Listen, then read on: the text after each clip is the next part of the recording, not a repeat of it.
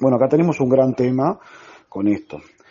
Pasa que en el llamado sala de Colonia Miguelete, ¿se acuerdan? Por el tema de la tierra, los viajes que había llevado la alcaldesa a los terrenos de sus familiares, el Partido Nacional nos cambia lo que dice en la ley 19.272, que hace referencia al artículo 18, a que con el un tercio de los votos, o sea, 11 votos, podemos llamar al Consejo Municipal. Ellos entienden que son 16 y nos prohíben en aquel momento. Todo esto pasó una consulta al TCA. ¿Para qué? Para que nos digan quién es el que tiene razón. Nosotros estamos convencidos de que sí, porque las leyes, la constitución, la ley de centralización, la 9515 también, nos habla de que tenemos esos derechos como minoría. Pero más allá de eso, también en el curso de la Escuela de Gobierno, estando los ediles del Partido Nacional, los docentes dijeron que los que tenían razón era el, Frente Amplio en este caso, por ser un derecho de las minorías.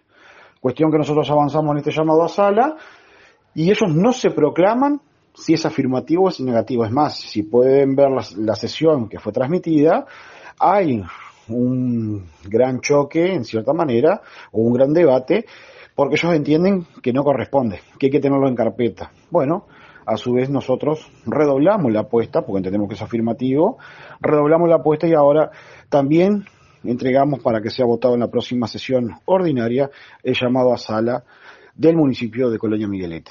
En esto estamos hablando de que están generando una falta tras otra, violando la constitución de la República, violando la, ley de descentralización y además violando eh, la ley eh, orgánica municipal. Así que tenemos un tema muy, pero muy complejo, donde la mayoría avasallan, en este caso, las minorías.